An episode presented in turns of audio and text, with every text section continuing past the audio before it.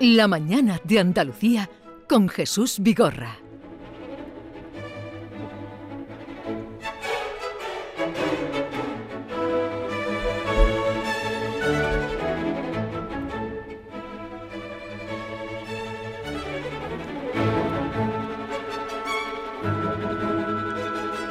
Emitiendo hoy el programa desde Cataluña Radio, mm, nos han cedido sus estudios pues aprovechando que estábamos en Barcelona, era una ocasión extraordinaria para invitar a Rafael Argullol, eh, ya que él vive en Barcelona, es narrador, poeta y ensayista, y ahora está haciendo confluir todos esos géneros en un experimento literario de carácter monumental.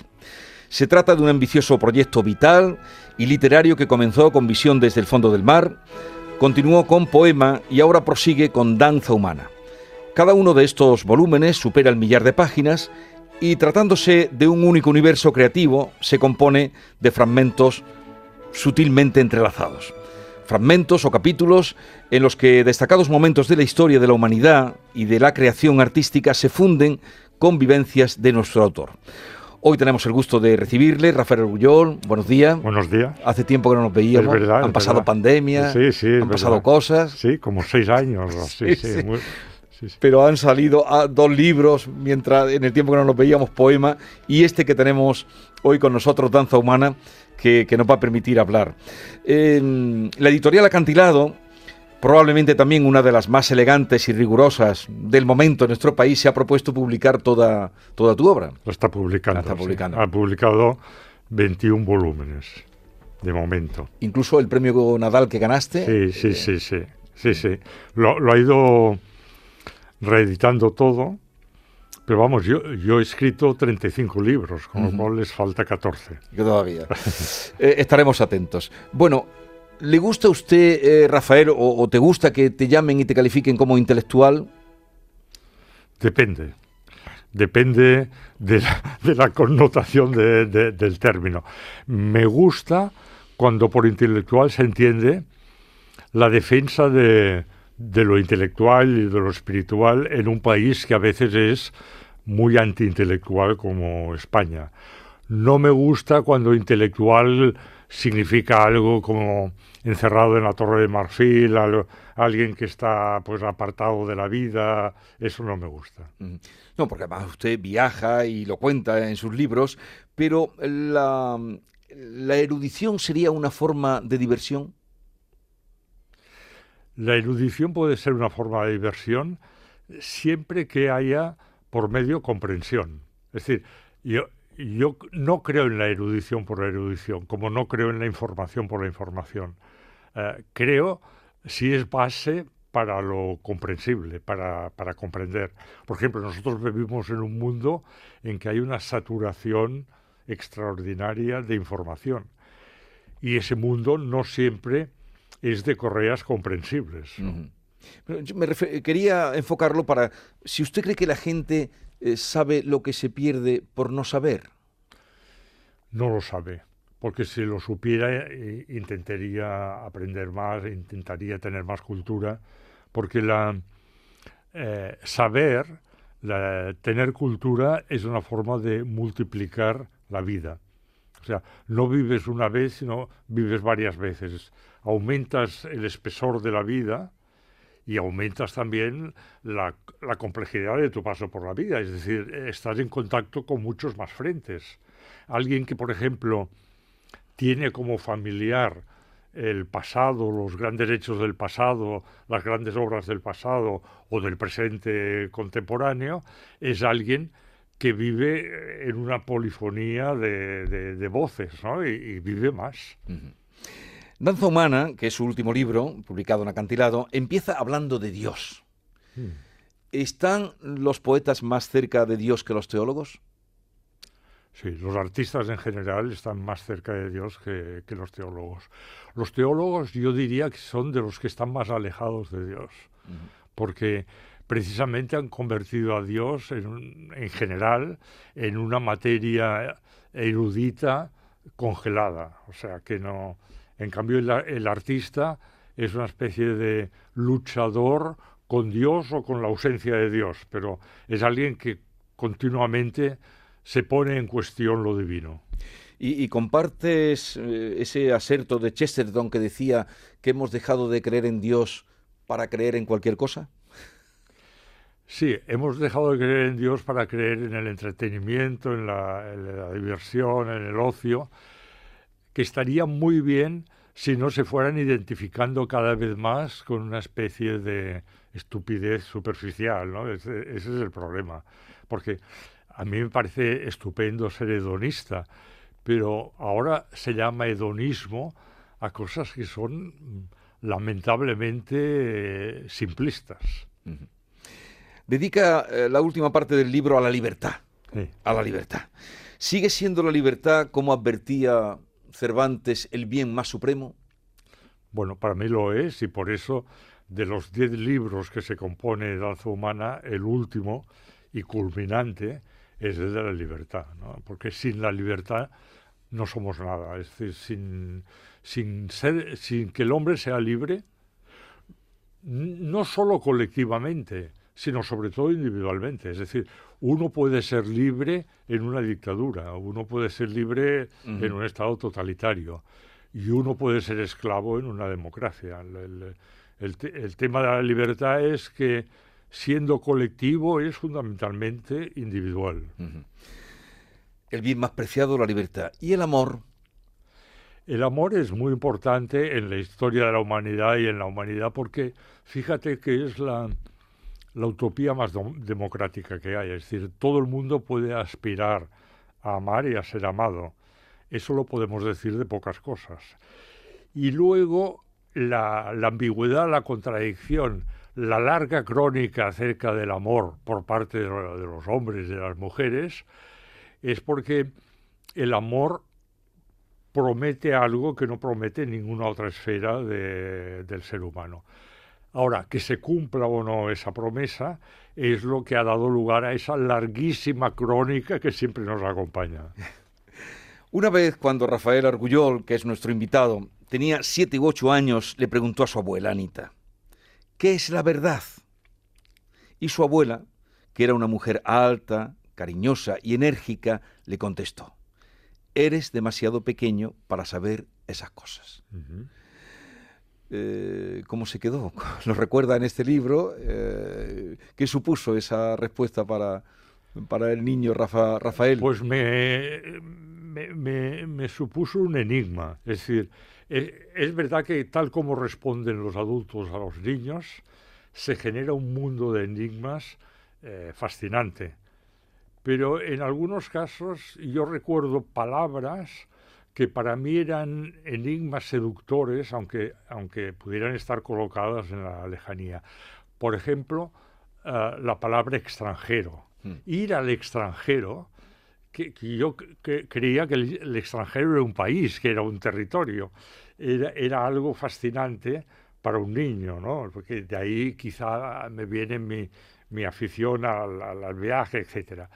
Y el hecho de que la, libertad era algo de lo que oía hablar, pero que era demasiado pequeño para entenderlo, no hizo sino despertar más las ganas, en mi caso, de, saber lo que era. De saber. Más adelante apunta eh, en el libro sobre este tema de la verdad que, mm, que el hombre es el animal que aprende tras conocer la verdad. Sin embargo, con demasiada frecuencia, el ser humano prefiere ocultar la verdad antes que tener que aprender. Sí, sí, sí. Esto sucede muy a menudo, que la resistencia a aprender es tan grande que nos lleva a un ocultamiento de la verdad. O sea, nos resistimos a aprender. aprender es uno de los grandes escaparates que nos ofrece la vida, pero a pesar de todo, el ser humano se resiste. Se resiste porque aprender también le lleva a toda una serie de caminos que quizá no se atreve a recorrer. ¿no? Y ya que estamos hablando de estos asuntos, de aprender, ¿qué es lo último que ha aprendido Rafael Argullol? ¿Qué es lo último que ha aprendido alguien que tiene una cultura inabarcable? Mm. Bueno, lo, último que he aprendido es que eh, cada vez me gustan más los libros que expresan la complejidad con una sencillez extrema, con una austeridad de formas extremas. Entonces, como eh, tendemos a releer, es, un gran placer releer libros que te han gustado, entonces ahora me encuentro con libros que que se siguen potenciando en mi interior y otros que los encuentro pues un poco cargados y saturados y, me disgustan. Entonces, lo que más aprendí, lo que más le gusta, la complejidad explicada en la En la sencillez. Por cierto, que a la figura de su abuela dedica en este libro bastantes páginas. ¿Cree que la sociedad que tanto cacarea ahora mismo el estado del bienestar no es, sin embargo, mm, una sociedad para viejos?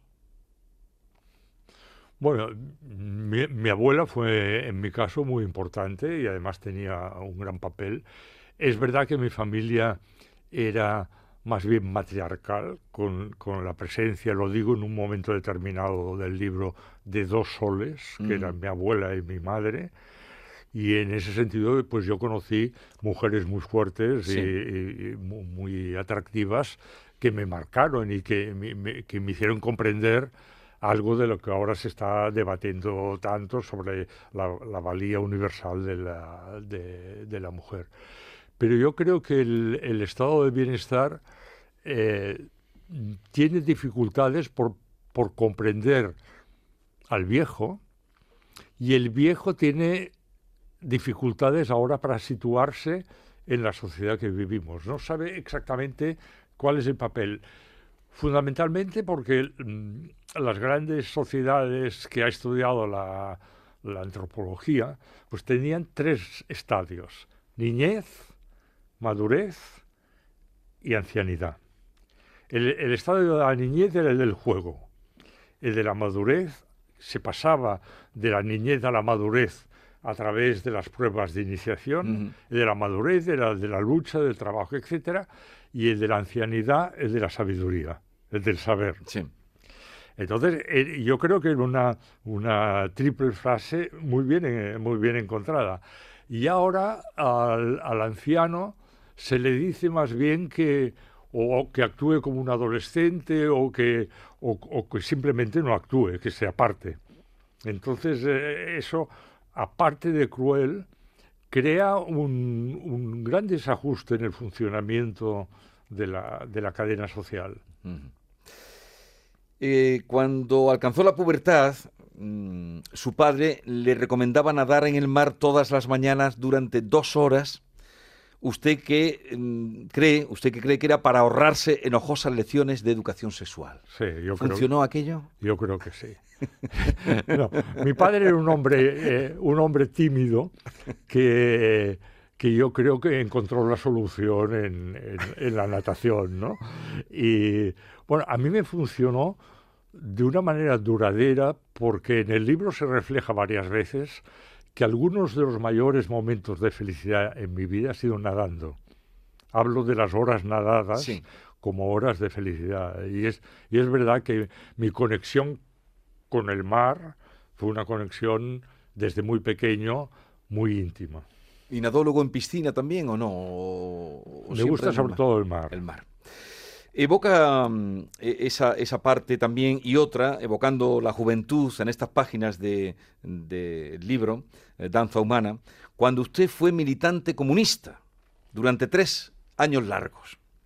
¿Qué fue lo mejor de aquellos años de militancia y qué pasó después? Bueno, lo mejor era que te sentías como un elegido. Es decir, eh, a los 19, 20, 21 años, que era la edad que yo tenía entonces, eh, sentir que formabas parte de la vanguardia revolucionaria, como, como autodenominábamos nuestra situación, era una cosa presuntuosa, pero eh, que en, en, aquella época uno notaba como si hubiera sido un elegido. ¿no? Y luego lo que pasó es que mi carácter es completamente individual, y tendiendo al individualismo y nunca me sentí eh, bien con la, con la disciplina que exigía el Partido Comunista. Y luego que ya me fui dando cuenta de que mis ideas no encajaban con las ideas del marxismo, etcétera, eh, en las cuales la historia siempre está en favor de los, de los oprimidos. ojalá fuera así, Pero, pero no es así. También escribe en su último libro que la vida carece de significado o tiene un significado risible. ¿Qué quiere decir con eso? ¿Que o carece de significado o tiene un significado risible? Bueno, por eso empiezo todo el libro con un Dios que ríe, un Dios que crea el mundo a base de carcajadas.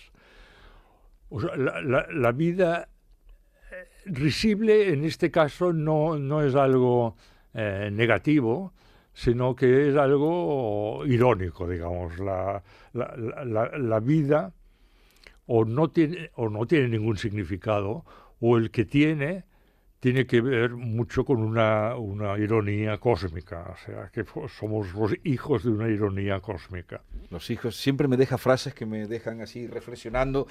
Su libro parece un diario, tiene forma de un diario, pero no es exactamente un diario, ¿verdad? No, no, es, un diario. Por ejemplo, una entrada está fechada en Viena el 29 de febrero de 1899 y ese día, naturalmente, Rafael Argullol no estaba en Viena. Mm.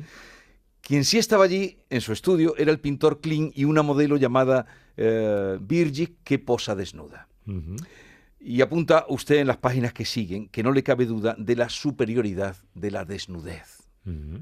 Aclárenos eso. en el libro, eh, la relación eh, artista, en este caso un Kling inventado, y modelo Birgit, invierte los términos habituales. Es decir, eh, el, eje de gravedad está en ella, en ella y en qué significa pues estar posando horas y horas en la misma posición, etc.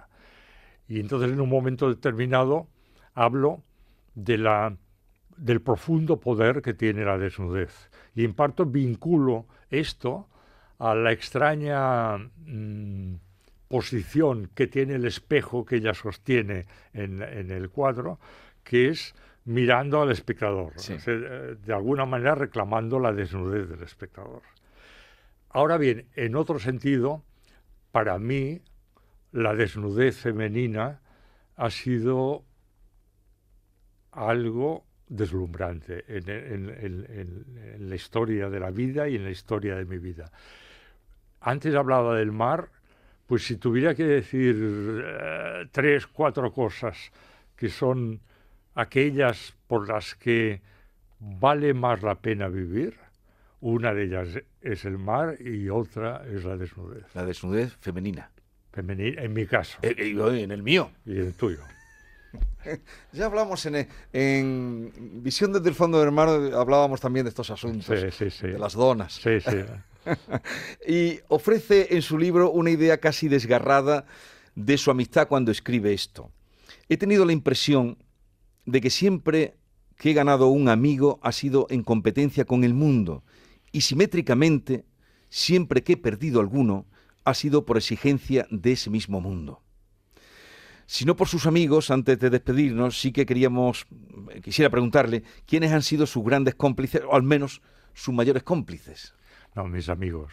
Mis amigos, eh, también mis amantes. Y eh, en eso incorporo en, el, mismo, en, el, mismo grupo, en el mismo ámbito, eh, la el amor como amistad, que es una de las grandes fuerzas que, que, tenemos, aparte del amor como erotismo, el amor como sexualidad, como seducción, pero el amor como amistad es algo que hay que reivindicar siempre.